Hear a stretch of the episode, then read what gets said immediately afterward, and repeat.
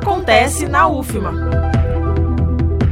Entre os dias 16 e 19 de março acontece o terceiro EMIGES, Encontro Maranhense sobre Gênero, Educação e Sexualidade, e o CICOD, primeiro Simpósio Nacional Corpos e Diversidade na Educação.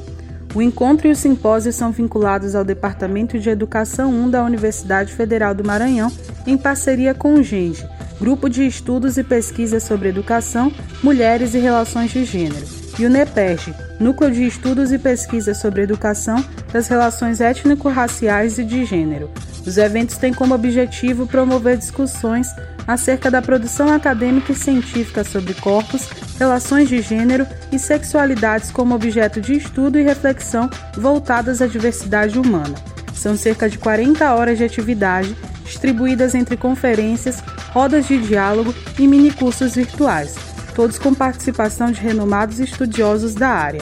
O ciclo vai ser transmitido por meio do YouTube e do Google Meet.